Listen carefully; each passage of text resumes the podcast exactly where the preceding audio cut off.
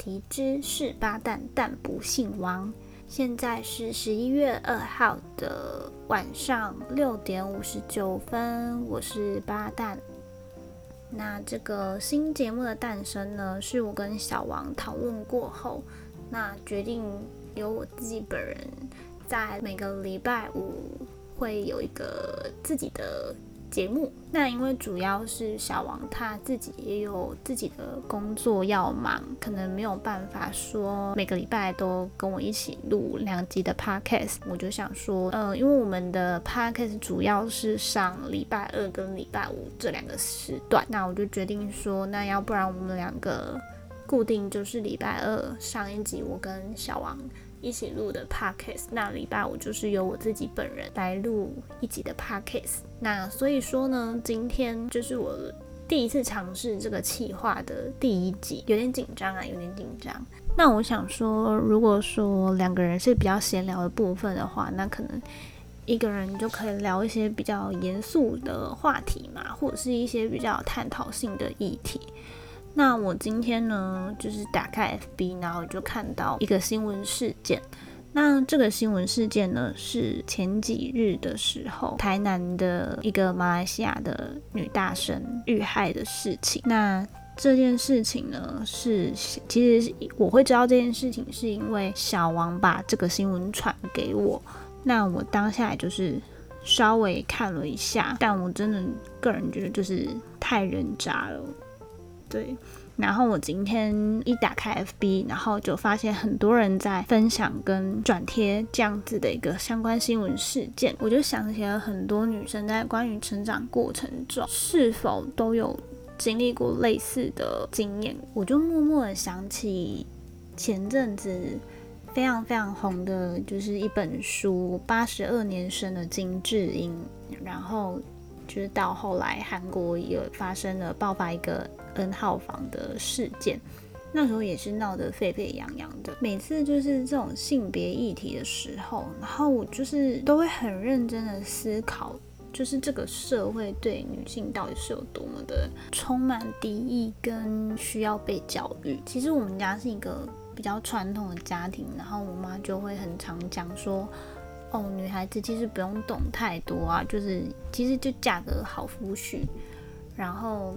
mention cam 卡，反正就是找个好人家嫁了，这是最重要的事情。可是追根究底之后，就会觉得这个社会就是对女性充满着太多太多的期待跟想象，导致我们好像有一种看不见的枷锁的感觉。然后就想了几个，就是我们生活之中就是血淋淋的案例。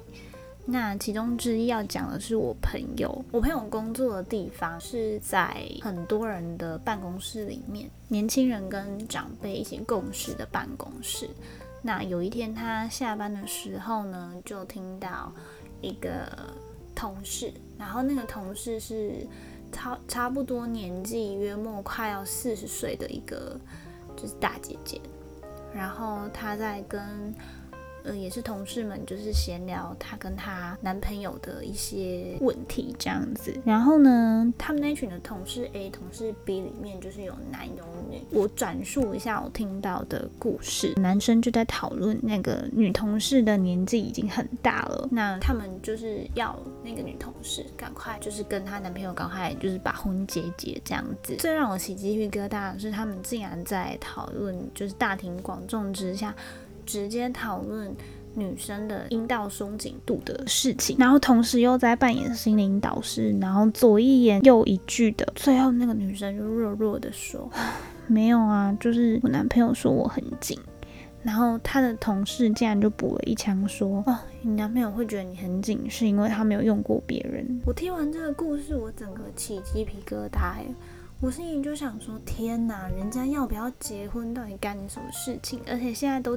什么年代了，竟然还会有人就是 care 一定要结婚生子这一件事情，而且他们就是不断的抨击他的年龄，说他都已经快要四十岁了，然后人老珠黄啊，就是之后如果要再找新对象也很难。但我心里就想说，原来一个人女人找对象会卡关，是因为她的年纪嘛？会是因为她的皮肤松弛之后就直接年老色衰嘛？我就觉得这并不是一个可以评断一个女生要不要结婚生子、要不要交往的一个很大的标准。我觉得就是我听到之后，我整个人的脑中就出现了非常非常多小剧场，然后我一直都想不透这个问题。我就想说，就是这个社会到底是给了女性？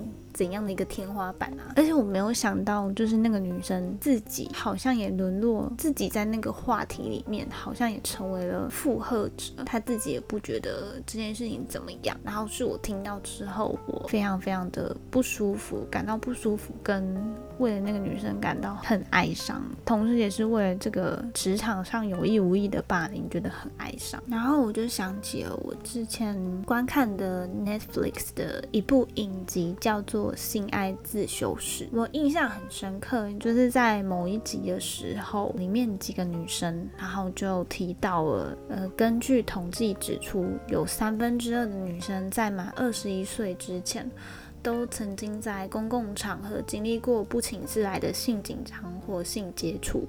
所以这其实很普遍。那我觉得这也是为什么性别教育跟性教育在这个资讯发达甚至是泛滥的时代这么重要的原因。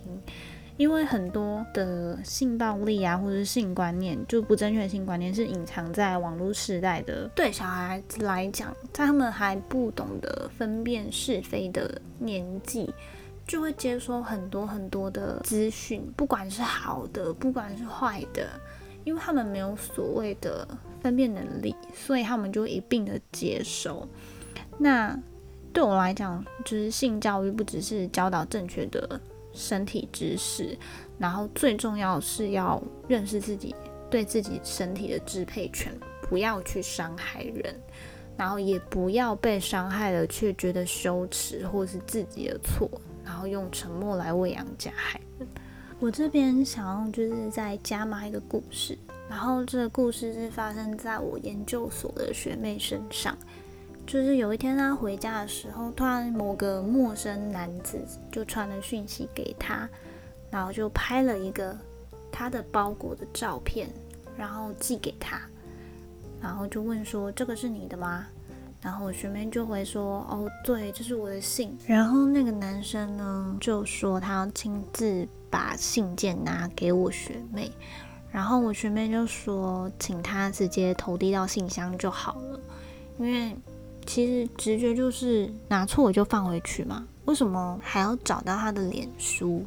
那找到他脸书之后，然后还硬要跟我学妹亲自见面这样子，然后他又后来又问说：“呃。”为什么那个学我学妹的脸书的名字，然后跟收件人的名字其中一个字不太一样？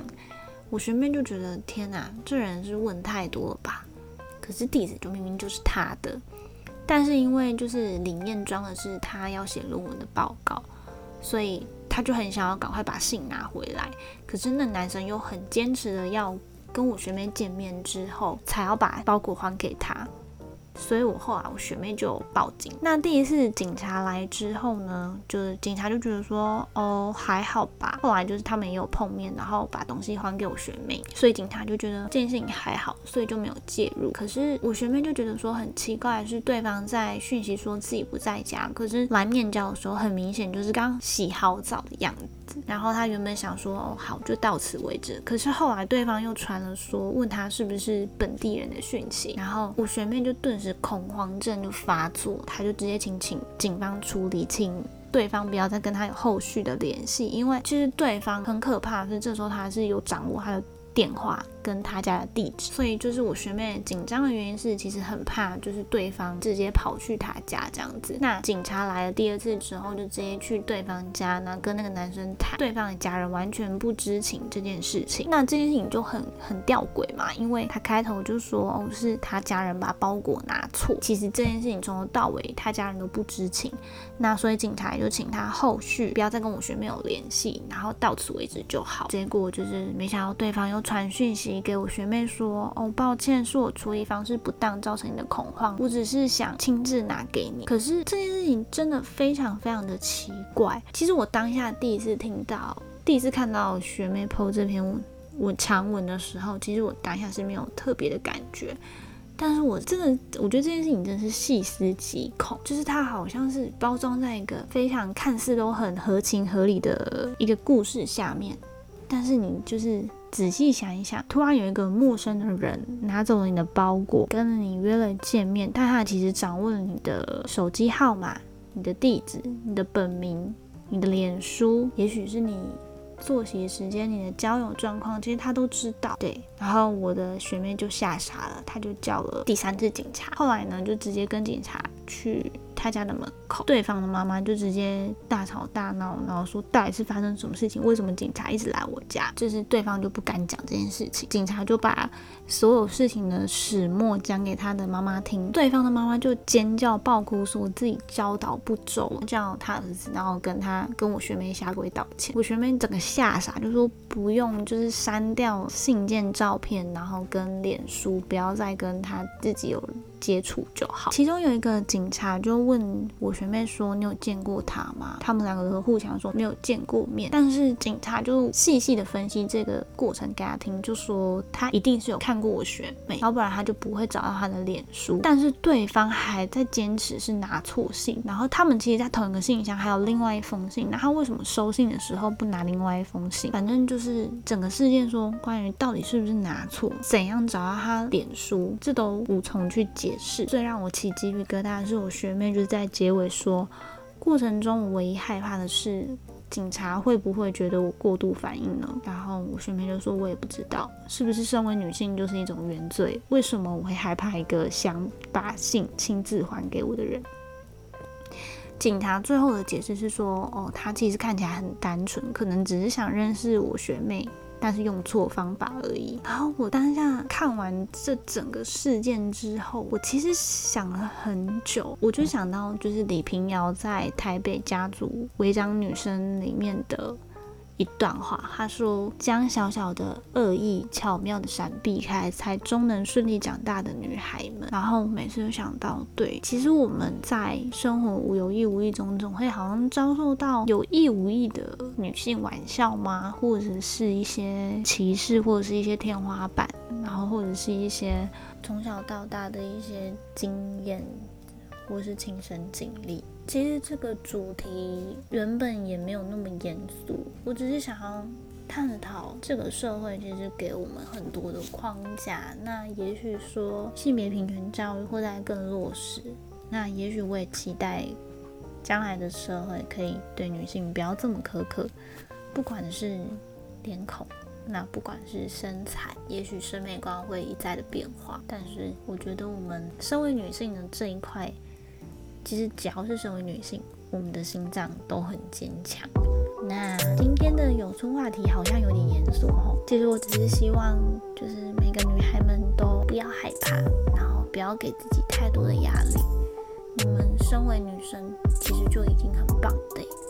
那今天是第一集的是八蛋不姓王的特别节目，那有春话题就到这边结束啦。